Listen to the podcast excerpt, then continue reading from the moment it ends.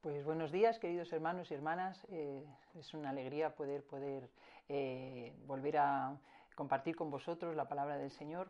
Así que vamos a hacer una lectura en el Evangelio de Mateo, capítulo 6, versículos del 22 al 23, que es donde quiero basar hoy eh, la palabra que el Señor me ha dado para, esta mañana.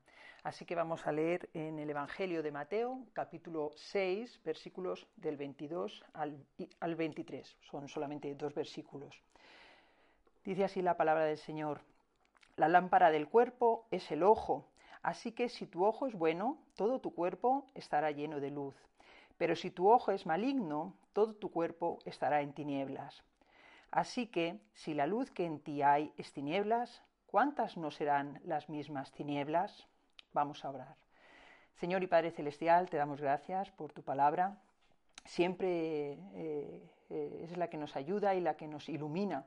Así que deseamos en esta mañana que tú nos hables a través de ella, Señor, que podamos encontrar ese camino que, que tú nos abres delante de nosotros y que podamos verlo claramente, Señor. Habla a nuestras mentes, a nuestros corazones y te pedimos, Señor, que hagas la transformación que es necesaria para nuestras vidas.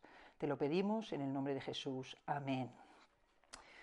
Pues eh, el domingo pasado, hermanos, celebrábamos un día muy especial, ¿verdad?, para la cristiandad.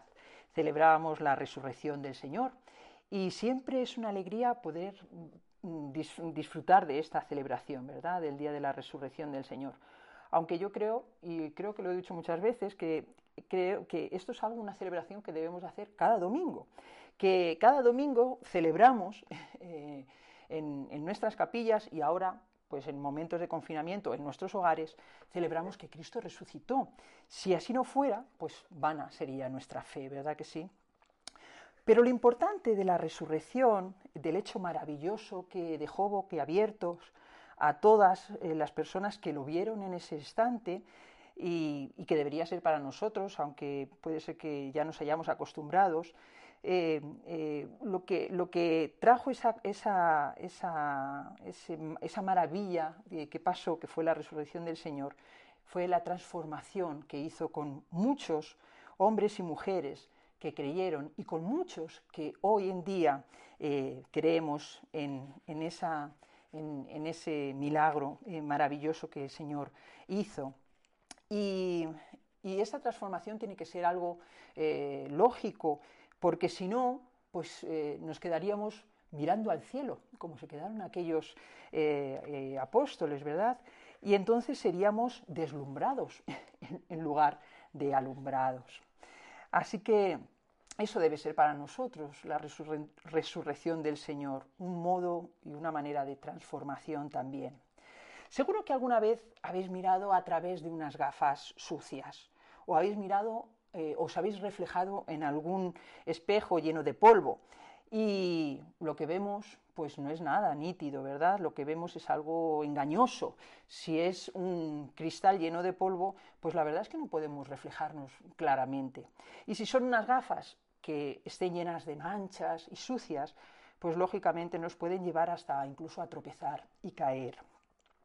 En el texto base que hemos eh, usado para, para la reflexión de esta mañana, Jesús no nos está diciendo que el ojo sea la lámpara del cuerpo, no nos dice que el ojo sea la fuente de la luz, sino que es el portador de la luz.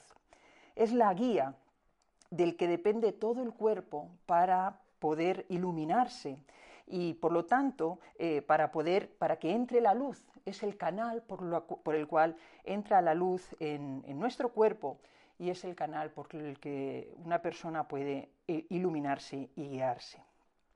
Por eso es necesario eh, conocer cómo está nuestro ojo, cómo está ese ojo, si sano o enfermo, si limpio o sucio, pues así será la luz que entra por él. Así será eh, la luz que pueda iluminarnos o, no nuestro caminar. Jesús dice que si nuestros ojos, si tus ojos y mis ojos son buenos, todo el cuerpo estará luminoso, pero si son malos, todo el cuerpo será oscuridad.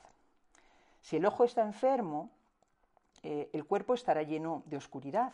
así que no podrá funcionar adecuadamente. Sabemos que la falta de luz, eh, eh, de, luz de la luz del sol, pues hace que veamos con dificultad las cosas, ¿verdad?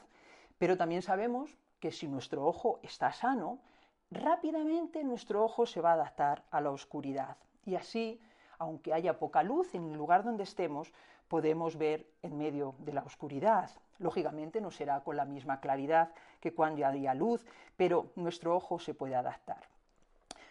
Debemos examinar, por lo tanto, detenidamente nuestros ojos para darnos cuenta si la luz que entra por, ellos, por, a, nuestro interior, es luz suficiente, si es luz adecuada, si es, o, si está em, opacada, si está tenue, si está falta de brillo.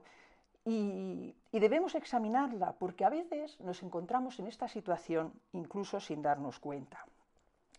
Nuestros ojos físicos eh, nos iluminan, ¿verdad?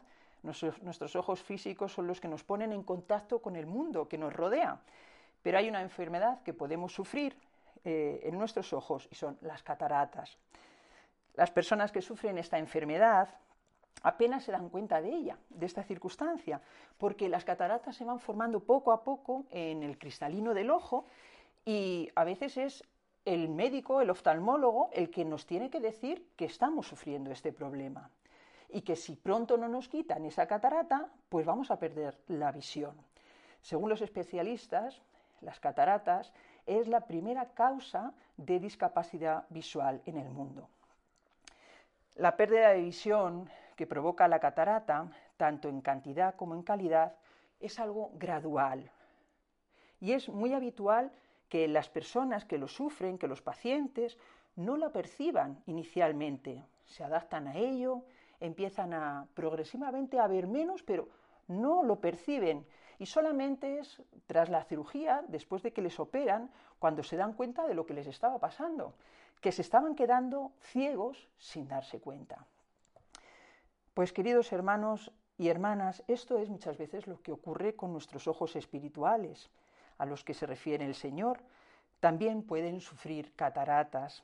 Puede ser que nuestro cristalino espiritual esté un poco opacado, lleno de telarañas, y entonces la luz que entra eh, hacia nuestro interior, hacia nuestra mente, hacia nuestro alma, a veces es oscura, es tibia, es fría, y en ocasiones pues no alumbra bien nuestras opiniones y nuestras decisiones, nuestras formas de caminar, y entonces nos volvemos oscuros, hipócritas, criticones, egoístas, llenos de envidia, incluso desagradecidos.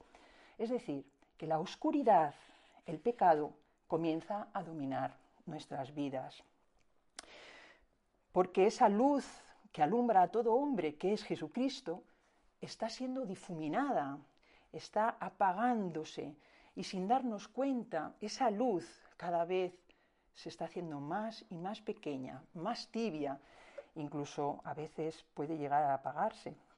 Por lo tanto, hermanos, hermanas, debemos preguntarnos cómo está nuestro ojo. ¿Está libre de cataratas, de obstáculos, para que su luz pueda entrar eh, libremente, alumbrando nuestra vida, nuestra mente, porque si no es así, estamos en oscuridad, lo dice el propio Jesús. Bueno, estos días que estamos en casa, este día de confinamiento en el que eh, hemos parado nuestra vida, pues nos ha dado tiempo a hacer innumerables cosas que no podíamos hacer en, en tiempos normales, ¿verdad? Y una de las cosas que yo eh, estoy haciendo bastante en casa, por lo menos todo lo que puedo, es leer, ¿no? Y bueno, hasta que volvamos a la de vida, pues aprovechemos ¿no? para hacer aquellas cosas que, que la vida normal pues, nos impide hacer, ¿verdad?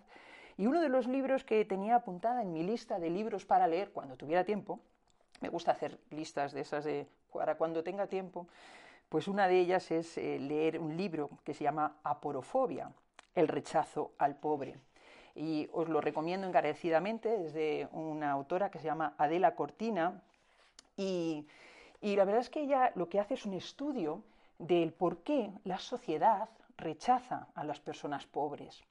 ¿Por qué las personas eh, que están en desigualdad, las personas que no tienen las mismas eh, oportunidades, son rechazadas por la sociedad?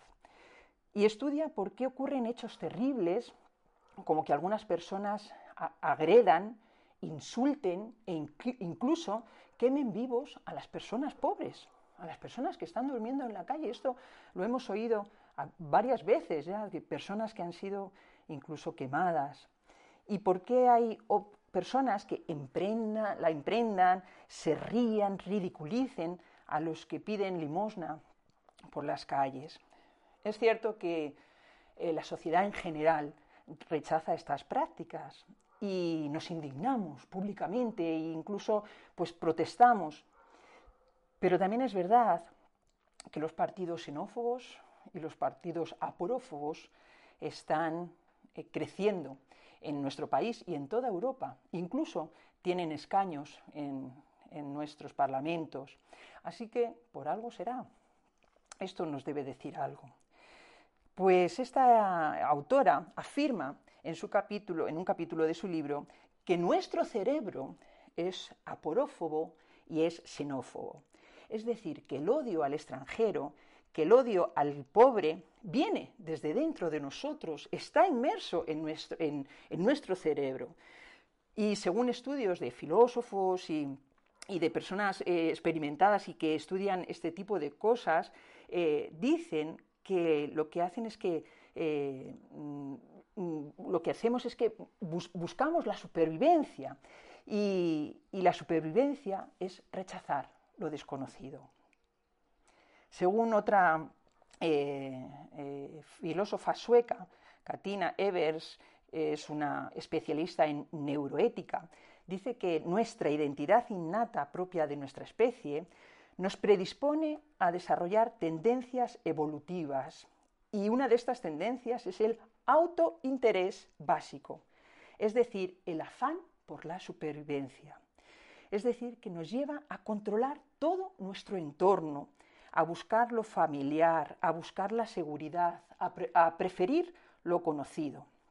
De ahí nuestro rechazo a todo lo que viene de fuera, a lo desconocido, por lo cual ella afirma que la xenofobia está en nuestra biología. Las, personas preferimos el trato con lo familiar y con lo que conoces, con lo que conocemos, porque eso nos da seguridad. Según esta filósofa, dice, también habla de otra tendencia biológica y es la que nos lleva a alejarnos de todas aquellas cosas que nos perturban, Evitamos entonces la información desagradable y nos defendemos de ella rechazándola. Y esta también eh, es una función de supervivencia, según esta filósofa. Es entonces este autointerés el que nos lleva a rechazar la información que nos perturba, como dice antes. Se trate de acontecimientos o se trate de personas. Es decir, que rechazamos naturalmente a aquellos que nos molestan y no los integramos a nuestro círculo de las personas que aceptamos. Mientras leía esto, a veces me sentía identificada. Es aquí entonces donde aparecen las fobias, el rechazo a los extraños, el rechazo a los que no pueden aportar nada positivo, rechazo a los que nos perturban la vida, incluso pueden traer problemas. Según la autora de este libro, la porofobia tiene una raíz biológica. Es esa tendencia a poner entre paréntesis, a poner en cuarentena lo que percibimos como perturbador o inquietante. Y mientras leía las palabras de este capítulo, de este libro, una palabra resonaba una y otra vez en mi cerebro. Y es una palabra griega que aprendí en el seminario y, es la palabra metanoia. Metanoia habla de un cambio, un cambio total de mente y un cambio que es necesario para poder librarnos de esta situación que estamos hablando. Eh, las conclusiones que, parece haber descubierto esta autora, pues yo creo que son para nosotros sabidas, ¿verdad? Ella está hablando del pecado del hombre, de su mente corrupta, de la forma de actuar de todo ser humano cuando no conoce a Cristo, o incluso conociéndole, no nos hemos entregado totalmente a Él y vivimos a medias tintas cuando vivimos, cuando el hombre vive en su vieja naturaleza, cuando estamos dominados por esas tendencias que ella llama biológicas y que son propias del viejo hombre y de la vieja mujer. Nos está hablando, hermanos y hermanas, del hombre caído, del hombre dominado y de la mujer dominada por su vieja mente carnal que solo busca su autointerés, dominado por nuestras tendencias. El apóstol Pablo hablaría del cristiano carnal, ¿verdad? Dominado por su vieja naturaleza. Por lo cual estas autoras, estas filósofas, estos expertos en todas estas ciencias, lo que han hecho es confirmar la santa palabra de Dios, que no es que no las tenga que confirmar, pero a veces si la leemos en otro, en, en otro lado, pues nos confirma nuestras creencias, ¿verdad? que el hombre está muerto en sus delitos y pecados y que para poder tener un cambio en nuestra vida es necesario eh, hacer un cambio en nosotros, que para que tengamos un cambio en, nuestro, en nuestra vida, perdón, para dejar de ser xenófobos, buscadores de nuestro interés, necesitamos un cambio, pero un cambio en nuestra mente, una metanoia, que es un cambio radical de dirección, un cambio integral y total de todo nuestro ser. Y queridos hermanos, queridos hermanas, os voy a decir algo que ya sabéis. Este cambio solo lo puede producir Cristo en nosotros por medio del arrepentimiento, que como ya sabemos también no es solo una forma de sentir pena de nuestras maldades, sino que es un cambio total de nuestra mente, es una vuelta, un, cambio absoluto de nuestra manera de pensar, en nuestra manera de actuar y, y por lo tanto en nuestra manera de andar. Solo entonces habrá una transformación del ser humano. Seremos entonces libres de esa tendencia pecaminosa que nos lleva a mirarnos a nosotros mismos, prefiriendo lo nuestro y entonces podremos mirar alrededor y mirar a los que tenemos cerca o lejos, sin tener o sin sentir miedo, sin sentir rechazo o sin sentir simplemente indiferencia. Y podéis decir que esto es algo muy humano, como os he dicho, podemos argumentar que esto es humano, pero no es algo en lo que nos podemos justificar para tapar nuestro pecado o nuestra carnalidad. El texto con el que hemos comenzado la meditación de esta mañana son palabras de Jesús a su pueblo, a su pueblo de Israel, aquellos que habían sido escogidos por Dios, elegidos por Él como pueblo santo y un pueblo escogido, salvado por ser parte del pueblo de Dios. Así creían ellos, ¿verdad? Y a estos, a su pueblo, a quienes eh, son, se creen salvados por ser solamente pueblo escogido, les dice estas palabras. Si tu ojo es maligno, la luz que está en ti es tinieblas, por lo tanto, estás lleno de oscuridad. Hermanos y hermanas, eh, los que estamos escuchando estas palabras, también somos parte del pueblo de Dios. Por lo tanto, también son para nosotros estas palabras. Pero ¿cómo puede el, Señor decir que hay luz en nosotros y que estamos en tinieblas? Es contradictorio, ¿verdad? Donde hay luz, no hay oscuridad. La Biblia mismo lo dice en Génesis, en la creación, dice eh, que cuando el Señor hizo la luz, separó la luz de las tinieblas, es decir, que hizo que la luz llegara al mundo, posiblemente procedente de Él, ¿verdad? Porque Él es la luz del mundo, así nos dice la palabra. Si Dios llegó a nuestro mundo, es decir, si Dios llegó a nuestro corazón e iluminó nuestro ser, ¿cómo dice Jesús que estamos en oscuridad? ¿Cómo dice Jesús que, esa luz es oscuridad? ¿Cómo es posible que si somos hijos de Dios y su luz está en nosotros, nos diga, nos diga Jesús en esta mañana que nuestra luz es oscuridad. Si tenemos la luz, ¿por qué hay oscuridad? Pues lo que Jesús nos está diciendo es que es nuestra propia luz la que nos está alumbrando y que es nuestra propia luz la que nos está eh, iluminando y que si es la suya, es una luz oscurecida, quizás por el anhelo excesivo de los tesoros terrenales, por los orgullos, por las envidias, por los celos, por la mentira que nos decimos a nosotros mismos y nos creemos, es luz oscurecida por vanaglorias, por nuestras propias reputaciones que tratamos encarecidamente que todos los demás vean y que opinen los demás muy bien de nosotros, pero que lo importante es lo que Dios opina de nosotros, ¿verdad? Y no lo que opina el mundo. Es luz oscurecida por esas tendencias biológicas autointeresadas. Pues si es esa luz la que nos alumbra, estamos, dice Jesús, en oscuridad. Ya que si nuestro ojo está sucio y no dejamos que su luz produzca un auténtico cambio, una auténtica transformación, hermanos, estamos como antes, en el pecado, en la oscuridad y en nuestras tendencias. Os decía al principio que a mi entender los cristianos deberíamos celebrar la resurrección cada domingo. Y, y esa debía ser pues una fiesta dominical, ¿verdad? Bueno, eso no quita que para una vez al año pues hagamos hincapié, ¿verdad? Que cantemos alabanzas, que hagamos lecturas acerca de este tema. Claro que sí, eh, es algo muy bueno, ¿no? Pero creo que esta celebración debe ser algo continuo. Pero bueno, también lo que pasa con estas cosas, ¿verdad? Cuando son algo eh, continuo y que sean una costumbre, a veces les quitamos sentido.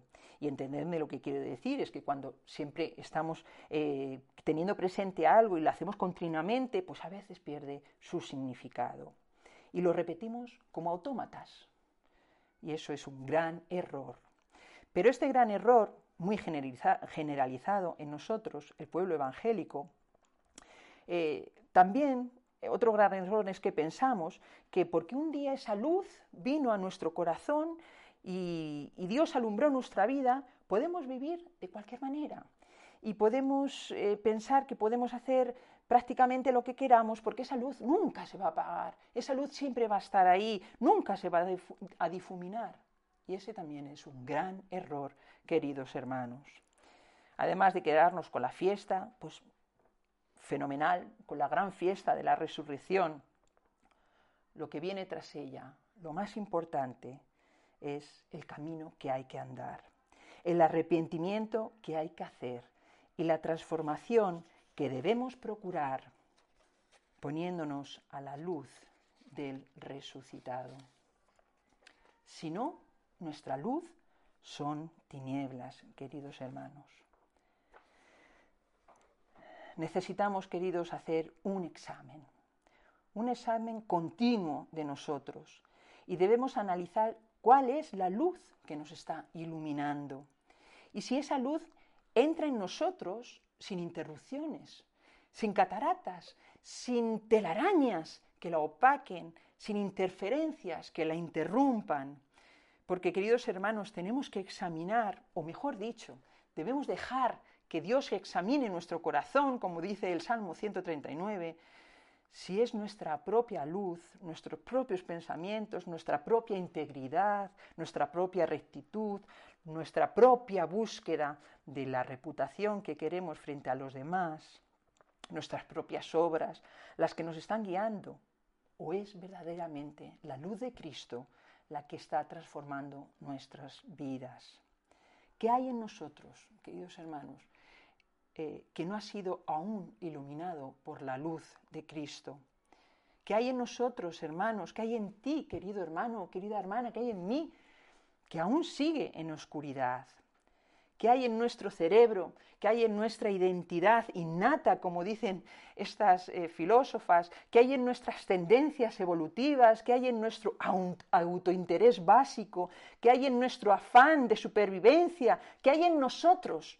Aún que nos lleva a rechazar aquello que nos perturba, que nos incomoda, aunque sean personas, hombres y mujeres, hijos de Dios, hijas de Dios, hermanos y hermanas nuestros, creación de Dios, como tú y como yo.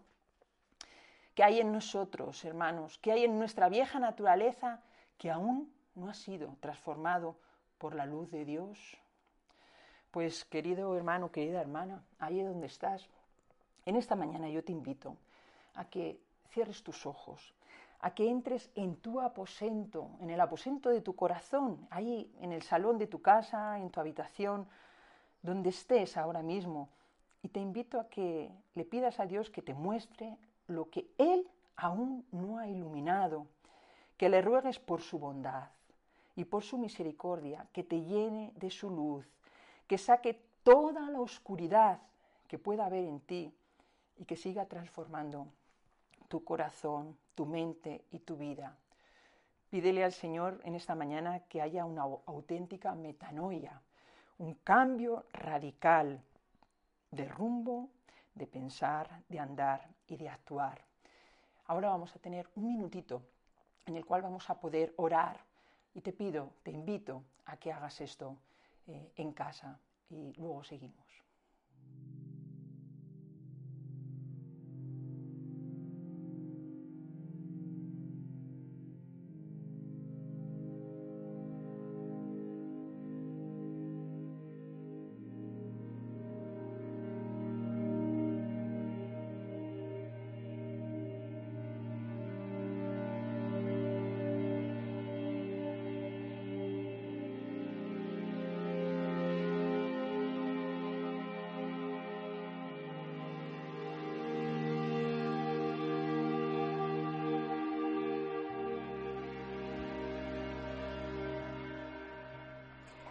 Querido hermano, querida hermana, Dios quiera que la luz de Dios produzca en nosotros ese auténtico cambio, esa auténtica metanoia, ese cambio radical que nos haga verdaderamente humanos, humanos, pero humanos que no nos dejemos dominar por nuestra vieja naturaleza, humanos que no nos dejemos dominar por nuestros pecados y que el Señor produzca en nosotros esa relación con él, con él mismo y con nuestros semejantes, que sea una relación llena de luz,